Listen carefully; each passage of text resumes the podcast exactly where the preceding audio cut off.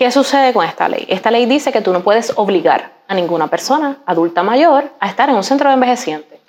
Antes de poder solicitar alguna asistencia económica al gobierno, hay que ver cuáles son los recursos directos del envejeciente. Mami recibe 500 dólares de seguro social, 300 dólares de pensión, yo puedo aportar 500 adicionales, el otro dice, yo no puedo aportar, pero yo le puedo comprar, pagar los deducibles de medicamentos, de médicos. Asume tiene una ley que dice que las personas mayores de 65 años pueden solicitarle pensión alimentaria a sus hijos. Esa, esa primera visita en la que tú puedas ir por la mañana o puedas ir por la tarde o puedas ir al mediodía, es la que te va a decir, sí, este este sitio es el que quiero para mi mamá.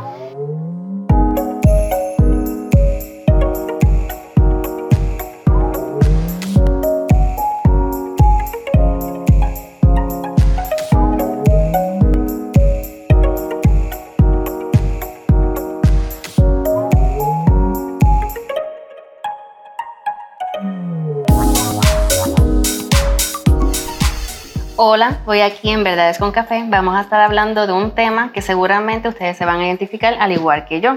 Son esos momentos en que nos van a llegar, que lo vamos a tener que enfrentar, momentos de toma de decisiones, no fáciles muchas de las veces, y es entonces que entran los desafíos, ya sean financieros, porque no sabemos a dónde acudir, cómo buscar la investigación correspondiente para que nuestros envejecientes, que es el tema, se sientan bien confiados, bien tratados sobre todo, y de una manera adecuada donde todo el mundo pueda salir bien. En estas situaciones nos vemos atrapados en una, en una narrativa en donde la gente nos, nos podemos sentir juzgados o podemos tener en nuestro subconsciente esa disyuntiva entre se supone que nos hagamos cargo, se supone que hagamos de tripas corazones para encargarnos de nuestros envejecientes y decir, lo dejo todo y me hago cargo, pero no, no todas las núcleos familiares son iguales. Y no en todas ellas nos vamos a ver con la libertad de dejarlo todo a un lado y encargarnos nosotros de una circunstancia que puede ser de salud, puede ser de incluso inmovilidad. Y necesitamos a veces servicios especializados, alguien que nos ayude. No somos perfectos y vamos a necesitar ayuda y alternativas para estos casos. Es por eso que un centro de cuidado de envejeciente es lo más ideal para que nuestros seres queridos tengan esos cuidados y esas atenciones constantemente. En estos centros hay mucho personal especializado en esos temas y eh, los ayudan en, en situaciones médicas, le dan cuidado personalizado, además de que también los envuelve en, una, en actividades sociales para que pues ellos se sientan cómodos y dentro de se sientan en, eh, que están en, en su hogar.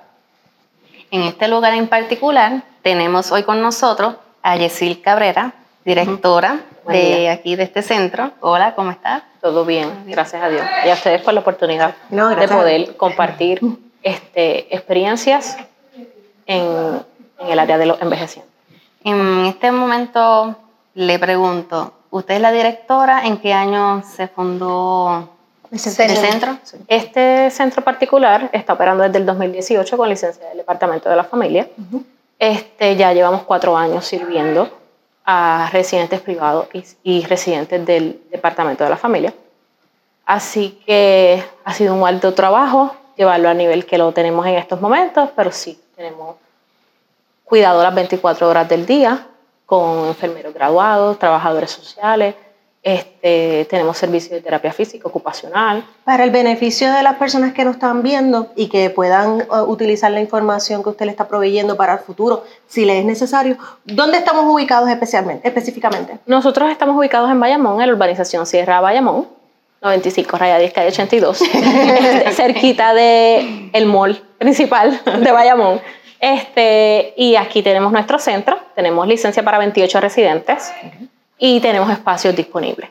Excelente. Es que este tema puede surgir, eh, como les decía, una tensión familiar. Incluso puede haber resistencia del mismo envejeciente a la hora de que digamos, pues mira, yo no tengo las capacidades para cuidar, darte ese cuidado especializado que tú necesitas, estamos buscando eh, alternativas. Y quizás se puede sentir que lo van a abandonar, que es una carga y demás. ¿Cómo ustedes trabajan con esas situaciones? La realidad es que hay leyes que protegen a las personas de edad avanzada, especialmente la ley 121, que es la ley de los derechos de las personas de edad avanzada. ¿Qué sucede con esta ley? Esta ley dice que tú no puedes obligar a ninguna persona adulta mayor a estar en un centro de envejeciente. Si esta persona no tiene la capacidad para tomar decisiones, que tenga una demencia senil, que tenga un Alzheimer o alguna condición que lo limite en esa área, pues sí, sus familiares pueden tomar la decisión de llevarla a un centro de cuidado o llevarlo a un centro de cuidado. Este, en el, durante el proceso ocurren muchas situaciones familiares. Están los hijos que están de acuerdo, los hijos que no están de acuerdo y el, y el, y el envejeciente que no está de acuerdo. Pues entonces primero ellos tienen que hacer una reunión familiar para llegar a unos acuerdos antes de llegar al centro. Porque esa disyuntiva no se puede traer al lugar donde va a estar el envejeciente. Ah, está el tribunal, el tribunal de Puerto Rico sí puede determinar que ese, ese, ese envejeciente necesita estar en un hogar. Y esa, esa reunión que tienen que hacer a nivel familiar, ¿también los incluye a ustedes en esa reunión o simplemente es eh, entre ellos? Si ellos deciden que el servicio se dé en esa institución, nosotros podemos participar de ese proceso para, para poder llevar a todas las partes a que lleguen a un acuerdo. Los centros, todos los centros tienen diferentes servicios. Y adicional a eso, todos tienen diferentes costos. Y, y, la razón principal por la que surgen las diferencias siempre es por el costo de tener a papá o a mamá en una institución. Hay muchos tienen el privilegio de poder darse quizá la oportunidad de, de tener la capacidad económica de llevarlo. Eh, ¿Existen algunas asistencias, asistencias económicas para, para esto? Sí, mira. Primeramente, antes de poder solicitar alguna asistencia económica al gobierno, hay que ver cuáles son los recursos directos del envejeciente. ¿Cuánto recibe de seguro social, de pensión, si tiene cuentas de banco, si tiene propiedades, si tiene ahorros? Todo eso, el departamento, toda esa información, el departamento lo va a utilizar antes de tomar una determinación. Hay muchos residentes que por el nivel de ahorros que tienes no cualifican para eso, pero eso ya lo determina el departamento de la familia cuando le hace el estudio de caso al residente, al envejeciente. Este, pero a nivel familiar, pues los hijos se reúnen, ok, mami recibe 500 dólares de seguro social, 300 dólares de pensión, yo puedo aportar 500 adicionales, el otro dice, yo no puedo aportar, pero yo le puedo comprar, es, pagar los deducibles de medicamentos, de médico, y así se llega a un acuerdo entre familias para realizar el pago. Si ellos no pudieran llegar a un acuerdo, pues ellos tienen, asumen, asume tiene una ley que dice que las personas mayores de 65 años pueden solicitarle pensión alimentaria a sus hijos, y ese dinero se utiliza para el pago del hogar. Esa es la mayor problemática que surge cuando se toma esa decisión. La segunda es el apego emocional.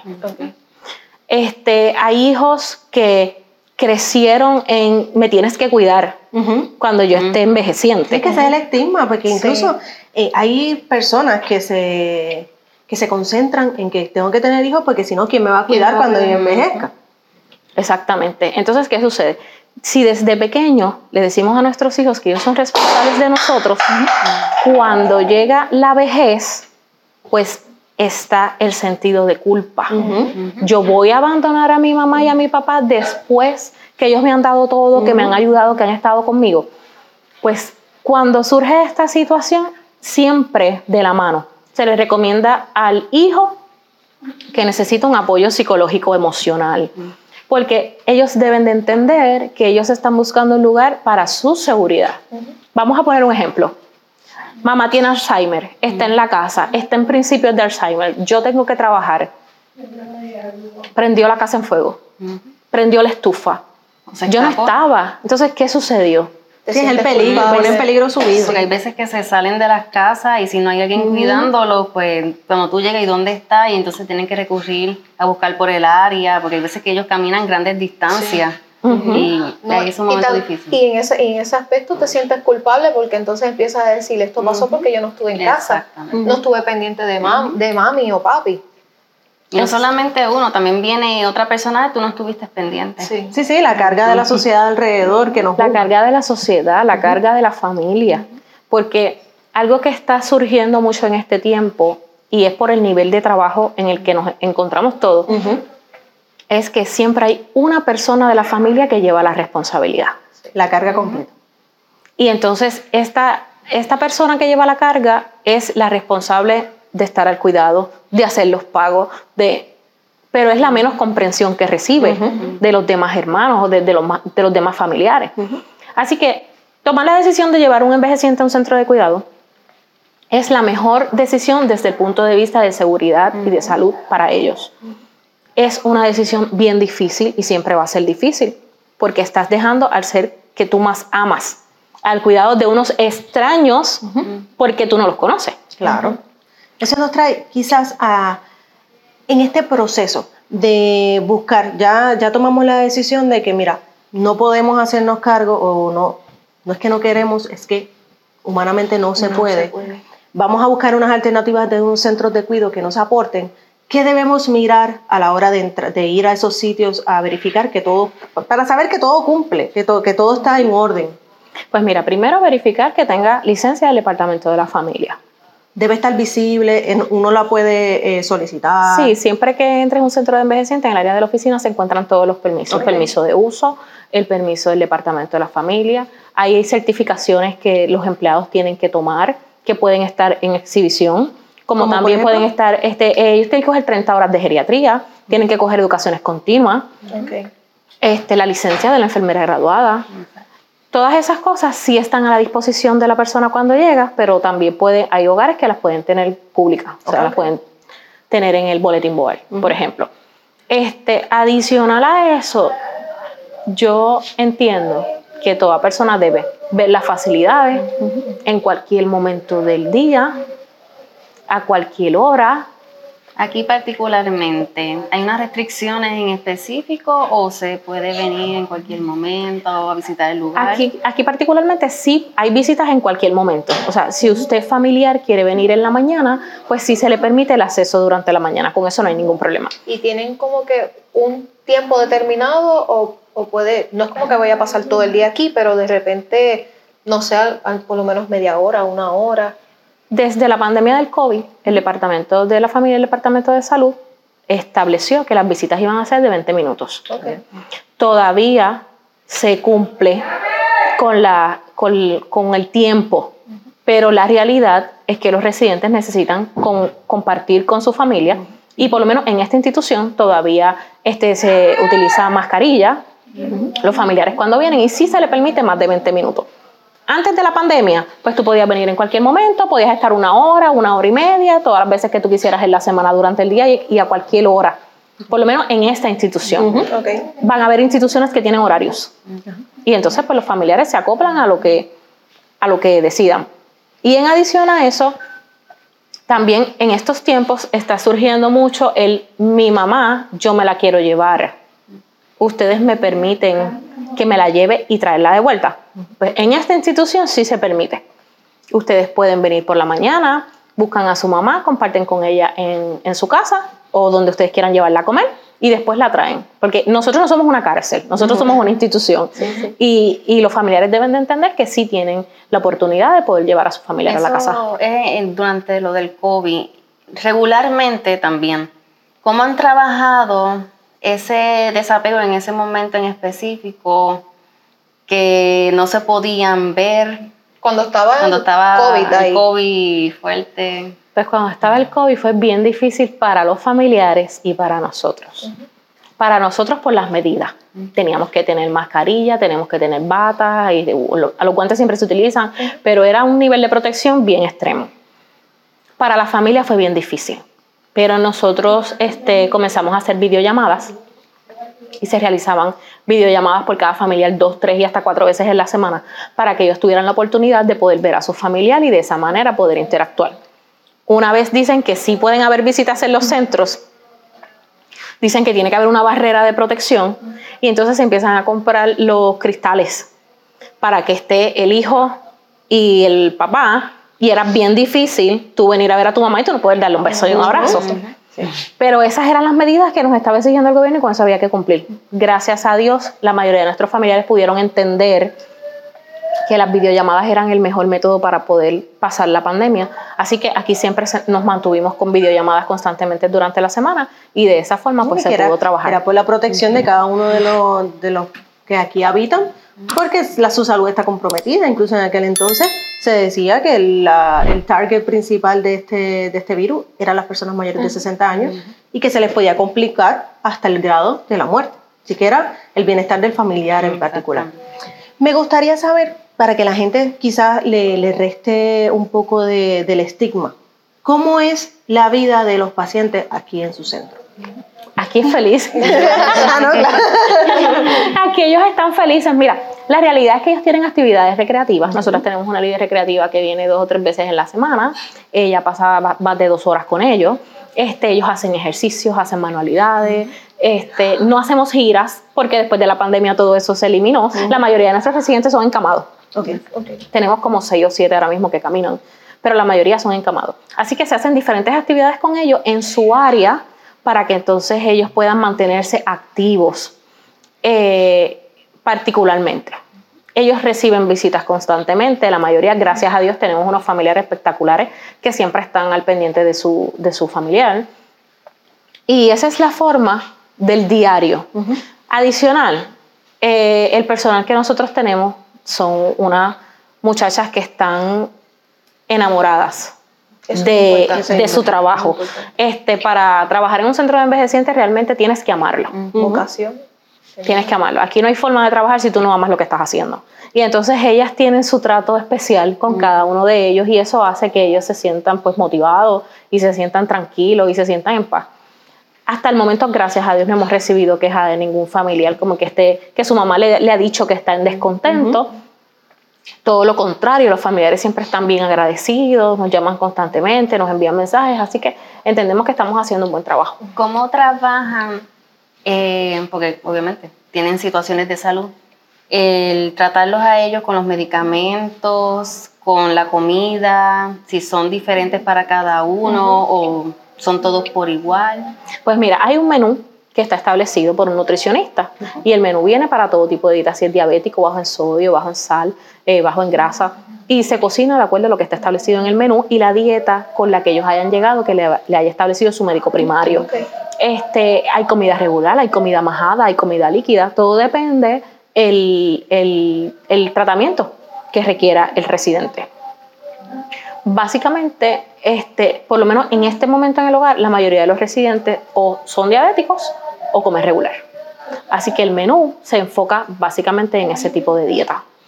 Eh, hay pacientes que tienen gastro o que tienen tráqueo, que tienen otro tipo de alimentación, que es la alimentación enteral, y entonces pues se trabaja con la que le suple su plan médico. Ok. la alternativa para este- estos casos en donde, porque quizás las, las personas se preguntan, ¿se estará llevando todo lo que me, o sea, lo que me dijo el médico que le tenían que seguir, como que esa rutina, cómo ellos pueden estar tranquilos de que esa rutina se va a seguir a lo largo del tiempo con ellos específicamente, que no, o sea, que lo que ya mencionaba, de que los medicamentos se den a tal hora y demás, ¿cómo es esa comunicación entre el centro y el médico? Como de ellos, de cada Los uno? médicos en los centros de envejecientes visitan una vez al mes y adicional a esa vez si hubiera algún tipo de emergencia. En el caso de la administración de medicamentos, nosotros utilizamos una farmacia que nos envía los medicamentos despachados por hora y por día. Cada, cada administración de medicamento tiene la foto, el nombre del residente, los medicamentos que utiliza y su horario y están identificados por colores. ¿Tienen un, un médico en específico o es el médico de cada de cada residente? Aquí hay un médico que trabaja en la institución Ok. y el médico los atiende a todos. Hay residentes y hay familiares que deciden que sea su médico primario y su médico primario puede seguir atendiéndolo. Con eso no hay ningún Y problema. visitar el centro. Y visitar el centro, sí, sí. Si, quisier- si no quisieran utilizar el médico del hogar, sí tienen la posibilidad de utilizar un médico externo. Al igual que los especialistas que no van a los hogares. Ahí se saca el residente y se lleva Sí, se llega. ¿Cómo trabajan esos momentos donde ocurren emergencias que muchas veces pasan de noche?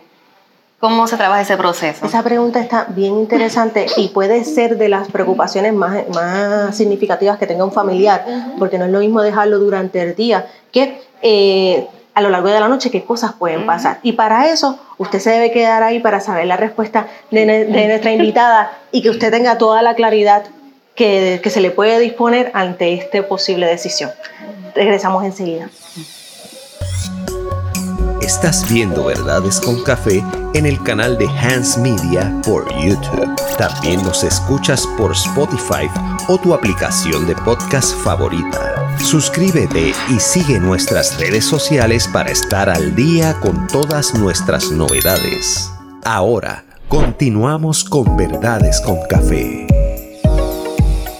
Estamos aquí en el centro Semin Edelin Home y nos quedamos con una pregunta en específico que era el momento donde surge la emergencia. Hay unas veces que es de día, pero hay otras veces que es de noche, que entiendo yo que es la más difícil. ¿Cómo trabajan esas emergencias cuando surgen? Pues mira, nuestro contrato establece que una situación de emergencia, el hogar, el empleado que está de turno sale con el residente al hospital. Eh, en caso de que no sea una emergencia que requiera salir inmediatamente al hospital, se llama al familiar y se coordina para que entonces el familiar venga y salga en ambulancia con ellos. Este, la norma es que una vez se establece, el empleado que está de turno es el que identifica que el residente necesita salir al hospital, ya tenga una dificultad respiratoria, le haya dado un CBA, le haya dado un, un, pequeño infarto, que hay unos síntomas específicos que uno como cuidador pues los puede identificar. Pues una vez eso sucede, se llama inmediatamente al 911 según van llamando al 911, el otro empleado que está en el turno me llama. Mira, Yesil, hay esta situación, vamos para el hospital, entonces yo me encargo de llamar al familiar. Si se requiere que yo llegue a la institución, pues porque el, residente no tiene familia y es responsabilidad total de nosotros, que eso sí ocurre, pues entonces yo llego a la institución y entonces nos vamos a atender la emergencia a la hora que sea. ¿Y cómo es ese momento también cuando ocurre ya el momento final, ese desapego, y que muchas veces las enfermeras son las que están cuando eso ocurre, que no dio el break de llamar al 911. Mira, la experiencia nos da ese, ese clic, esa, esa, esa llamita de que ya este residente o este residente no le queda mucho tiempo. Obviamente eso no lo tiene todo el mundo, eso, eso se desarrolla con el tiempo. Y uno más o menos tiene una idea de por el nivel en que se encuentran de salud, quién está por irse ya o no. En el caso de los residentes que son del programa de hospicio, pues ellos desde que entran a hospicio ya tú sabes que pueden fallecer en cualquier momento, pero llega una etapa particular y el residente, el envejeciente, da una alarma. ¿Cuál es una de esas alarmas? Por lo regular una persona antes de fallecer este, evacúa totalmente, totalmente, totalmente, totalmente. Pues ya tú sabes que ya ahí ya nos queda menos tiempo. Algo tan sencillo como que simplemente dejaron de respirar porque ya era su momento. ¿Cómo lo trabajamos? Pues una vez identificamos que el residente está en su proceso terminal o que ya entró en, en su proceso. Esa es la palabra que utilizamos. Entró en proceso. Se llama el familiar se llama al familiar, se le notifica, este, nos gustaría que pasara por el hogar. ¿Por qué? Porque yo no puedo determinar cuánto tiempo va a tardar el proceso, así que yo no le puedo decir, ay, su papá va a fallecer, venga. No, necesitamos que pase por la institución. Y se le da ese tiempo para que entonces ellos compartan con ellos y se puedan despedir. Hay situaciones que no lo permiten. Simplemente entraste al cuarto, le cogiste vitales, le dio un infarto, falleció y ahí nosotros los acomodamos, los ponemos bien bonitos, llamamos al médico para que venga a certificar la muerte, se llama a la policía para que vengan a buscar los documentos para sacar la boleta y luego se llama a la funeraria para que vengan a recoger el cuerpo. Pero realmente así es que es el proceso.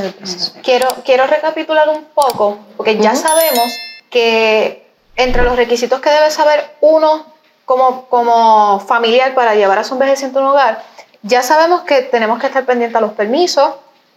¿Qué, qué otra cosa se, se, necesita de conocimiento para entonces nosotros traer ese, ese, centro es la alternativa, la mejor alternativa?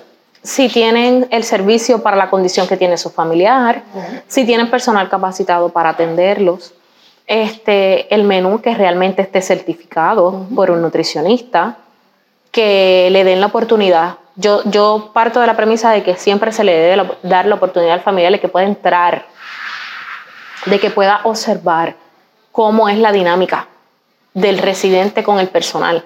O sea, los ojos y lo que tú puedas ver con tus ojos es tu referencia. Pero esa, esa primera visita en la que tú puedas ir por la mañana o puedas ir por la tarde o puedas ir al mediodía, es la que te va a decir, sí, este, este sitio es el que quiero para mi mamá. Eh, ya sabe, sabemos que aquí hay pacientes encamados. Además de pacientes, eh, residentes encamados, ¿qué otro tipo de condición tú puedes considerar para, para dejar a, a- a tu papá, a tu mamá, un abuelo en, Una un, en un- operación. en un centro de envejecientes? Si, como bien dijo ella, si los están operados y requieren unos cuidados, pues la recomendación es, mira, traerlo a un hogar una semanita, dos semanitas, O sea que es lo que se recupera. y me encanta rescatar esto, porque no quiere decir que si nosotros tomamos la decisión de poner a nuestro ser querido en un centro, ahí ya ese es el final y firme. Ahí hay programas en el que podemos dejarlo por un tiempo o hay posibilidad de que si no me gusta, lo sacamos. Sí, es que el reglamento establece que ustedes tienen 30 días, un residente tiene 30 días para adaptarse. Ok. Si en esos 30 días a ustedes no les gustó el centro, ustedes les notifican por escrito al centro. Nos vamos a llevar a nuestro papá porque no estamos a gusto del servicio o la razón que sea, simplemente no los queremos llevar. ¿Y eso conlleva otro tipo de trámite o simplemente con, con la carta decir como que, mira, no, no nos gustó el, el servicio o porque mi, mi familia no se sintió cómodo aquí? No, con solamente notificarlo es suficiente. Ok. ¿Cómo yo te voy a obligar a tener a tu familiar en un lugar donde no quiere estar? O sea, eso no se puede hacer. Si hay un proceso, 30 días, una carta, notificas con 30 días de anticipación. Pero cuando tú estás llenando ese contrato que es tan importante, esa es la primera pregunta que debes de hacer. Mira, realmente, este, si, si no me gusta, yo me puedo llevar a mi mamá antes. Que eso esté en, ese, en esa primera conversación y que en el proceso del contrato lo hayan documentado adicional a la mano, como que si usted estuvo de acuerdo en que si en el proceso mi mamá no se adapta o yo no quiero que siga aquí, yo me la puedo llevar. Hay una diferencia entre mal servicio y mi mamá no se adapta. Sí, claro, claro. O están los que se dan de alta ellos mismos, por Ningún ejemplo, si se envejeciente. operan. Ay, ya yo me siento bien, ya yo me voy. ¿Qué pasó con mi mamá? Así es. Ningún envejeciente se quiere quedar. Por eso siempre se les dice, estas primeras dos semanas vamos a hablar por teléfono. Y yo le voy a ir notificando. Nosotros le vamos a ir diciendo, tu mamá se está gastando. Para esta fecha puedes venir. Vamos a hacer primero una videollamada. A ver cómo es su reacción. Porque la idea no es que se deprima. Eso, eso quería preguntar ahorita. Eh, de repente, si hay algún familiar que no puede venir a visitarlo, está la opción de que se haga una videollamada y tengan ese contacto. Sí, siempre la va a ver. Siempre es una opción. Pero me encantó eso que rescatemos que inicialmente, porque quizás puede surgir alerta, ya decidimos llevarlo al paciente a un centro de, de cuido y de momento nos dicen, no, en las primeras semanas no lo vas a poder ir a visitar. Eso es, por el, eso es algo que ustedes han determinado porque es lo, han encontrado que es lo más beneficioso para que ellos se adapten correctamente y no sientan la, la ansiedad de querer seguir o algo por el estilo sin que sea algo de, del trato o de mal, ¿sabes? de que el, centro esté haciendo algo mal, sino que ellos en su proceso de adaptación, ese es el, el- el tiempo que usualmente les toma. Sí, la realidad es que un envejeciente se tarda aproximadamente 30 días en poder adaptarse a su nuevo entorno. En el caso de los pacientes con Alzheimer, son pacientes que no deben cambiarse constantemente de lugar porque eso les afecta. Entonces, si ustedes traen a su familiar, lo primero que en esta institución se hace es que se le notifica. Las primeras semanas vamos a estar hablando. Hay residentes que ya el tercer día los hijos pueden venir y la familia entera, ellos se quedan como si nada porque ellos hicieron esta su casa. Pero hay residentes que no y hay papás manipuladores. Todo eso ocurre. Sí, no, es que esto es como, esto es volver otra vez. O sea, nosotros ah, pasamos por este proceso cuando llevamos por primera vez un niño a un cuido, a un daycare, un- cualquier cosa como esta. Sabemos que hay niños que desde el primer día te dicen adiós, goodbye, y otros que no se quieren quedar. Usted sabe que ese es el bienestar, eh, el mayor bienestar que le puedes hacer al niño, y tú como padre dices, no, mira, lo dejo porque ese es- esto es lo que hay que hacer con los, ni- con los adultos pasa otra vez la curva otra vez. Ellos vuelven otra vez a ser más o menos un niño eh, y necesitan ese, ese espacio para adaptarse y demás. Y, y- y hay una reticencia. O sea, uno- ellos quieren estar en su casa donde vivieron toda la vida. Claro. No, no, me- yo nací aquí y aquí me quedo. Este, y ese cambio quizá incluso son hasta más felices porque están con, están a- con compañía todo el tiempo, con otras personas de su misma edad. Ujú. y No, y, y, y no- y hemos hablado mucho del desapego uno como familiar, pero también ese envejeciente tiene que pasar por ese proceso de desapego para De sus se- cosas, de de sus su cosas, casa. de su casa, de su familia. A veces encuentran sus amistades aquí dentro del centro, muchas Mm, veces, que brincan del cuarto para el otro. Y cuando tú llegas, ella está allí hablando y yo pensando, Dios mío, ¿cómo está? Y cuando ella está, ella está ahí de la más china, la más contenta, y yo, ok, pero... Mira, la realidad es que nosotros también siempre le sugerimos a los familiares que cuando los vayan a traer le hagan su cuarto como su cuarto, como el cuarto de su casa. De su casa. A eso me refiero. Entonces, sí, ya cuando ellos entran, encuentran como que, ay, mira la foto, aquí está esta almohada que me gusta, ya lo van asociando y se les hace más fácil ese proceso. Eh, pero quiero hacerle una anécdota Claro, sí, particular de, de todos estos años de servicios que me ocurrió. Esta eh, residente, pues tenía una hija, pero era bien controladora con su hija de toda la vida. Así que cuando su hija llegaba, ella empezaba a llorar. Tan pronto tú le decías, llegó tu hija y empezaba con el llantén, aquí me maltratan, yo me siento tan mal. y la hija se iba devastada. Y me dijo, mira, yo creo que voy a tener que llevarme a mi mamá porque ella no se adapta. Vamos a hacer un ejercicio. Yo te voy a permitir este, que tú la puedas ver por cámara cuando tú no estás. Y ahí te vas a dar cuenta que esto es manipulación. Efectivamente.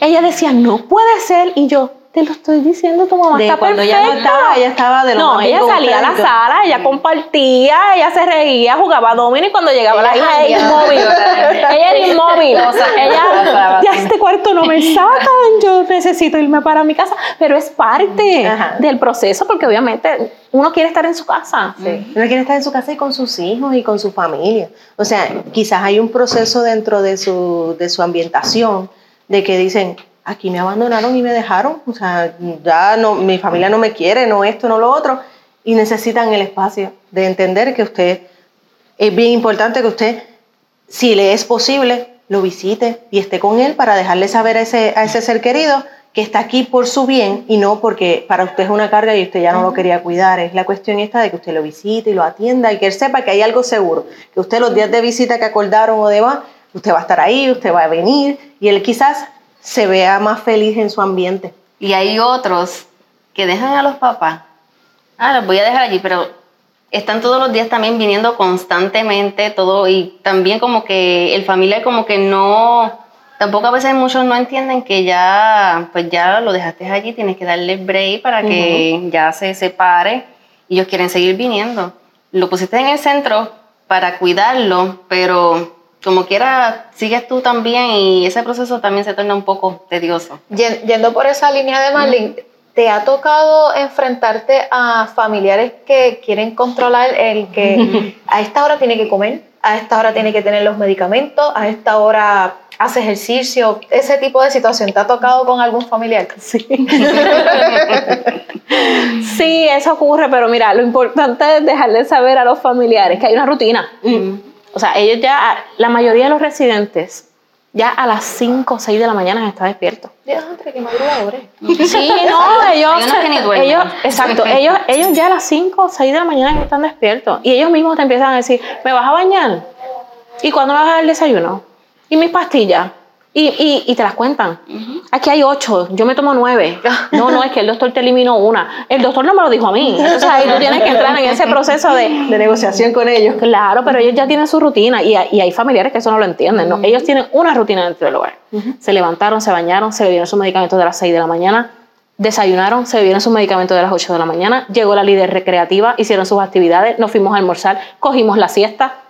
O sea, ya hay una rutina y esa rutina se debe de seguir porque esa es la que, le- la que les da tranquilidad y le da paz a ellos. Así que sí se, se manejan eso, ese, ese tipo de familiar, pero uno los lleva a entender que nosotros estamos haciendo lo correcto. y, y volvemos a lo que les dije ahorita de la flexibilidad. Cuando hay flexibilidad en, en el horario para poder entrar a la visita, eso le da hasta cierto punto paz al familiar de poder entender que está en un buen lugar, está bien cuidado. Yo he escuchado personas que me dicen, ay, pero este, no te molesta que los familiares estén entrando y saliendo cuando tú estés haciendo este baño o cambio de pañales. Ellos saben que van a un centro. Eso es algo que yo no puedo cambiar. Después que su familiar esté en un cuarto que no moleste a otra persona, pues claro que puede venir, porque yo le voy a prohibir llegar en una hora de almuerzo. Por ejemplo, obvio que me complica mi, mi rutina, pero vio que se le dio lo que dice el menú. Y eso es lo importante. No, no, incluso esas visitas eh, de, de, su familiar, aunque sea para uno en específico, también ambienta un poco.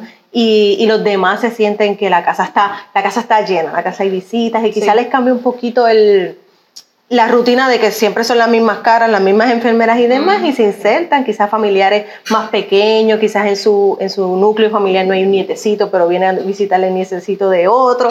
Y me imagino yo que esas dinámicas se generan entre Mira, se dan unas dinámicas bien chéveres en los cuartos compartidos. Porque en los cuartos compartidos, obviamente, hay dos tipos de familias totalmente diferentes. Entonces, siempre hay una familia que es bien parlanchina, bien rumbera, y hay una que es más tranquilita. Entonces, esta familia tranquilita esta residente que viene de una familia tranquilita, cuando ve que estos son bien rumberos, eso es lo que quieren. Y le dicen al otro, y para mí no hay. Entonces se crea una relación de familia entre esta familia y esta otra familia, se crea una relación también de familia.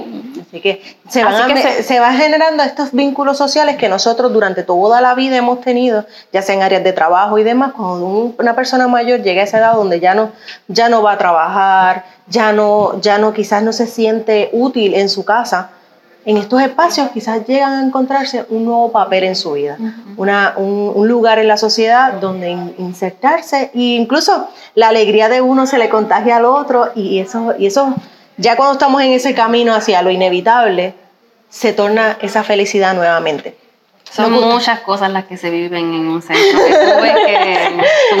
y, y qué bueno que estamos hablando de esto porque entonces así eh, tú ves que eh, un centro de envejecientes o de cuidado no es esta historia de terror que cuenta todo el mundo, sino que también hay muchas cosas bonitas que pasan aquí y de repente te alivianas y te quitas esa carga de sentirte culpable porque dejaste a tu, a tu familiar en un centro. No, que no, no estás solo, no eres la única persona en el mundo, ni la primera ni la última, que necesita ayuda, que necesita esa asistencia profesionales de la salud que viven para esto, para el servicio y le puedan asistir. Quitarle los estigmas a cualquier conversación y determinar el bienestar de tu familia. Me gustaría que nos dijera dónde, si las personas quieren llegar aquí, dónde lo pueden hacer, cómo se pueden contactar, cómo vienen, cómo te encuentran. Pues mira, se pueden comunicar al 787 638 8788. Nos pueden buscar en Google Maps como Semin Elderly Home y ese pin nos va a traer directito